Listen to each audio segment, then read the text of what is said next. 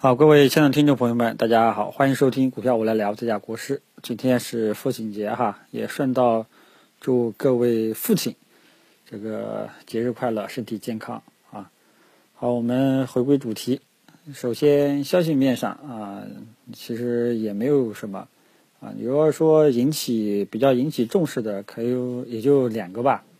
第一个事情呢，就是啊，咱们咱们中国和大洋彼岸的差价的这个事情。啊，听说对面啊，已经很多这个商业已经受不了了，好像联名要求这个这个对面啊，就不要再掐架了啊。具体的事情敏感性我就不提了，大家可以上网去查一下。这说明什么呢？对方啊已经受不了了，中国呢，咱们反而这个啊气势非常的很强硬，对吧？暂时是看不到的。但是咱们内部呢，内部的实体经济呢，其实也很虚的，这个大家都是知道的，啊，所以，嗯，你说这个对方老大会不会这个，嗯，停止了呢？对吧？这个谁也不清楚。下周呢，好像有一个听证会，啊，到时候我们再看。此外呢，就是啊，好像是在，呃。月底这个二十九、三十还是二十八、二十九会举行呃这样零峰会，到时候这个这几个窗口这个窗时间窗口大家都注意一下。此外，这里再说一下，下个星期呃欧洲包括美国这些央行会公布利率政策啊，因为前期呢呃美联储呢它宣布走这个就是放出鸽派言论，什么叫鸽派呢？就是可能意思就是说我要。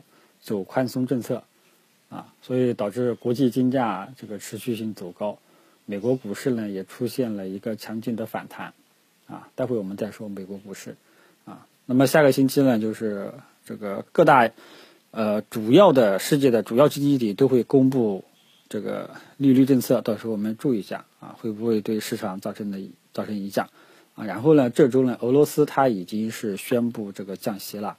啊，对吧？你看周边的所有的主要经济体都已经降息了，估计中国肯定大概率在这个基础上大概率都会降息，因为别人都降息了，我也降吧，啊，要不然呢，对吧？我的钱不就是这个就划不来了，啊，所以资金都往别的国家去跑了，啊，这就不好了，所以这个呢，这个是时间，大家下周呢注意一下这些经济事件。啊，到时候呢，出现出结果了，再给大家做一个及时的解解读。然后第二个事情呢，就是央行，呃，又搞了两个什么政策啊，释放了三千亿啊，应对中小银行的流动性。那么这个是礼拜五这个出来的。其实这东西呢，不痛不痒啊，三千亿算什么呢？对吧？上一次专项债、地方债，对吧？这个网上也有人算了，大概可以释放一点七五万亿的。这样一个资金啊，这个才三千多亿啊，所以这个呢，嗯，算是流一滴眼泪吧，啊，这个估计也只是安抚市场对中小银行的这种担忧的情绪啊，所以整个消息面上呢，没有什么特别重点的啊。周五呢，央行不对，周五呢也发也这个发行了三家 IPO。啊，然后呢，同时科创板也有两家，所以相当于发了五家。所以你说这个啊，也没有，也没有感觉到呵护股市的这种味道了，对吧？反正呢，消息面上呢，对于股市这块消息面上呢比较清淡。所以消息嘛，基本上没有什么重点的啊。然后再说一下，呃，呃，美国股市，因为消息面上呢，对我来讲。真正重要的是央行的货币政策、财政政策呢，肯定是一直都是很宽松的。去年年底就开始降税了，这些都是减税降税嘛，这些都是这个呃财政政策。然后就是货币政策，货币政策才是我就是反正听我节目听的多的都知道，我对央行的货币政策很敏感啊。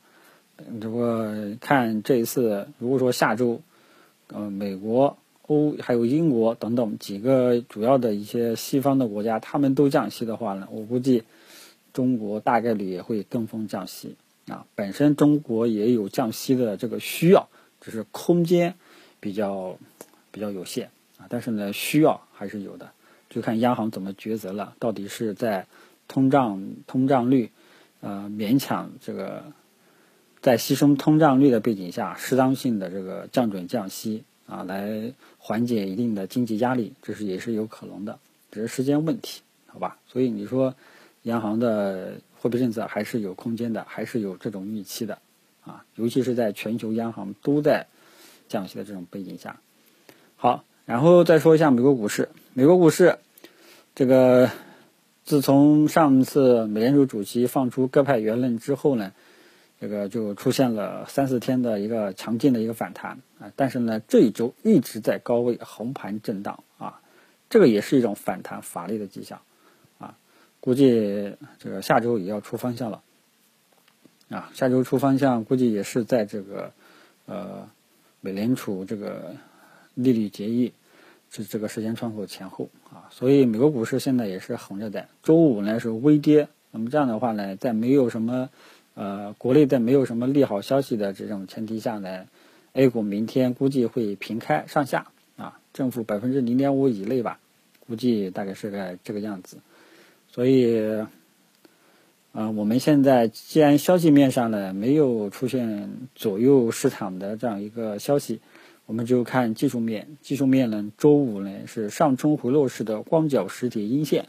那么下周一呢，也就是明天 A 股呢还有继续看空的这种预期在里面啊，因为它本身呢是连续这个高位纠结了两个交易日，然后周五呢这个上冲回落式的光脚实体阴线，这这种走势呢说明反弹结束的信号，后市是看空的。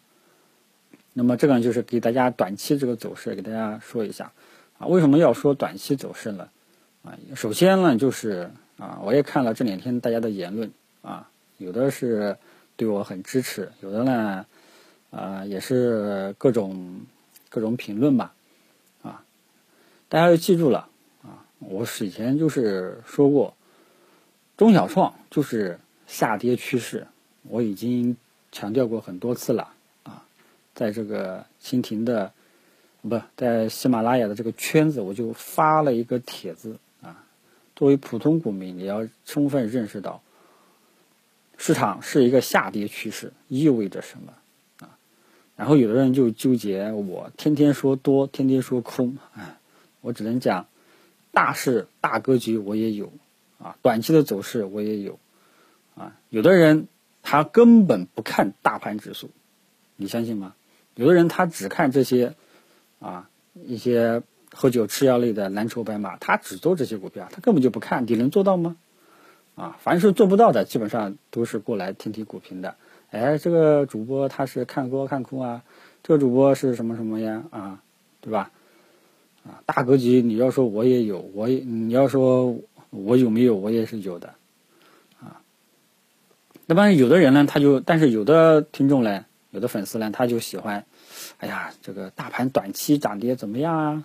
啊，以前我都说过了啊。你要是像很多一些新股民啊，周末呢也听到一些，呃，有一个粉丝给我的反馈啊，这个他说，嗯，家中的反正就这个具体内容涉及到隐私，我不说了哈。反正他这个他在股市里面想通过股市呢赚点钱。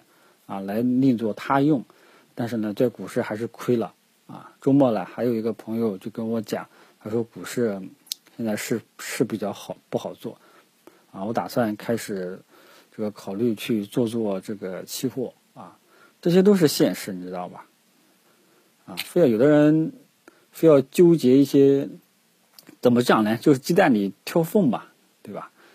哎，这个大格局，我前几档节目也提了。短期呢，我也跟大家讲，啊，真正你要是有格局的人，首先你就不会听我的节目，你就直接去买那些，呃，蓝筹白马放着就 OK 了，对吧？权重绩优、权重蓝筹白马这些好的标的呢，我都给大家了，啊，这些你说我都都分享给大家了，最起码能够获得一个点赞吧，对吧？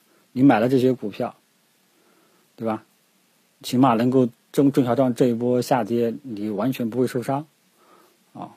那有的朋友他说我这个炒股亏了八万块，啊，标的选的非常的不好啊。所以嗯，这里就是顺带提一下炒股的这种格局啊，大格局呢，看你自己；小格局呢，有的人他就喜欢，咦，我就喜欢在里面捣鼓捣鼓，做做短线。哎，那行，那我就给你讲讲短期的这个方向，大方向我已经给你了，哪些股票大方向是看涨的，做多是没问题的，哪些是一个挖掘出来的阶段性的一个机会，哎，我也跟你讲了啊，大盘短线。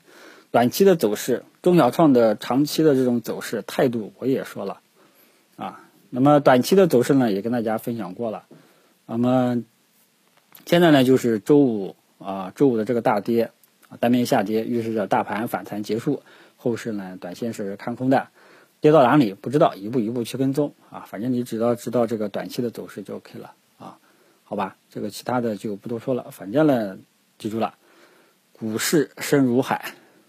绝对不是说你，嗯，你能怎么样就能怎么样的啊！作为一个在市场上有血的教训的人啊，如果说，嗯，这么跟你这么说吧，如果说你没有一个血的教训的人，这个炒股时间，呃，还没有没有我多的话啊，这个我就觉得你就不要就妄随便点评了啊！股市专有的朋友就说了啊，股市专重。专注这个专门治各种不服呀，我都给市场搞得这个遍体鳞伤了，对吧？我起码能缓过回来啊。如果有的人呢，他就在这个市场上呢，嗯，受的伤很重啊，都爬不起来啊。有的人还有的朋友给我反馈，还说，哎，我现在知道了，这个中小创大盘一不行了，这个炒股真的好难，基本上就是亏钱。然后我在想有没有其他问问国师有没有其他的投资工具，对吧？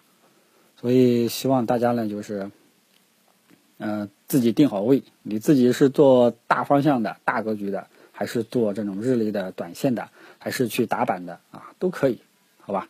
其他的就不啰嗦了，反正记住了啊，大盘呢，呃，短期是反弹结束的信号，中小创呢依然是一个。